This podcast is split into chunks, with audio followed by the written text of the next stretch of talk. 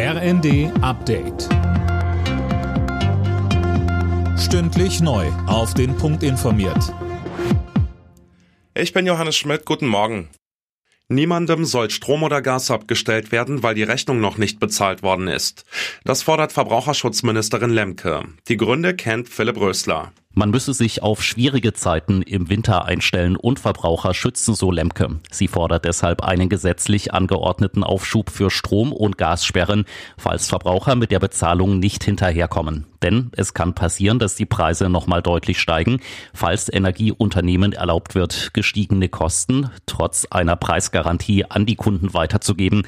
Das soll aber nur im absoluten Krisenfall möglich sein.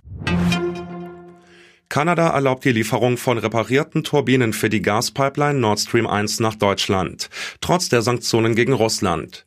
Der Kreml hatte die Leitung von Nord Stream 1 Mitte Juni heruntergefahren und das mit dem Ausfall einer Turbine begründet. Außenministerin Baerbock hatte in Japan für eine Welt ohne Nuklearwaffen geworben.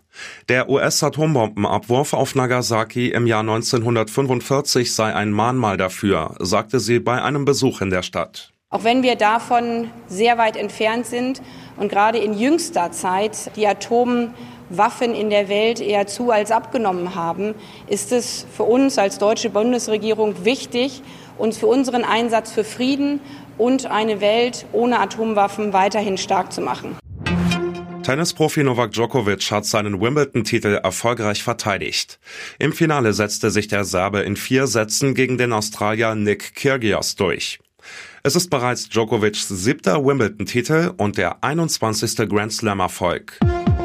Alle Nachrichten auf rnd.de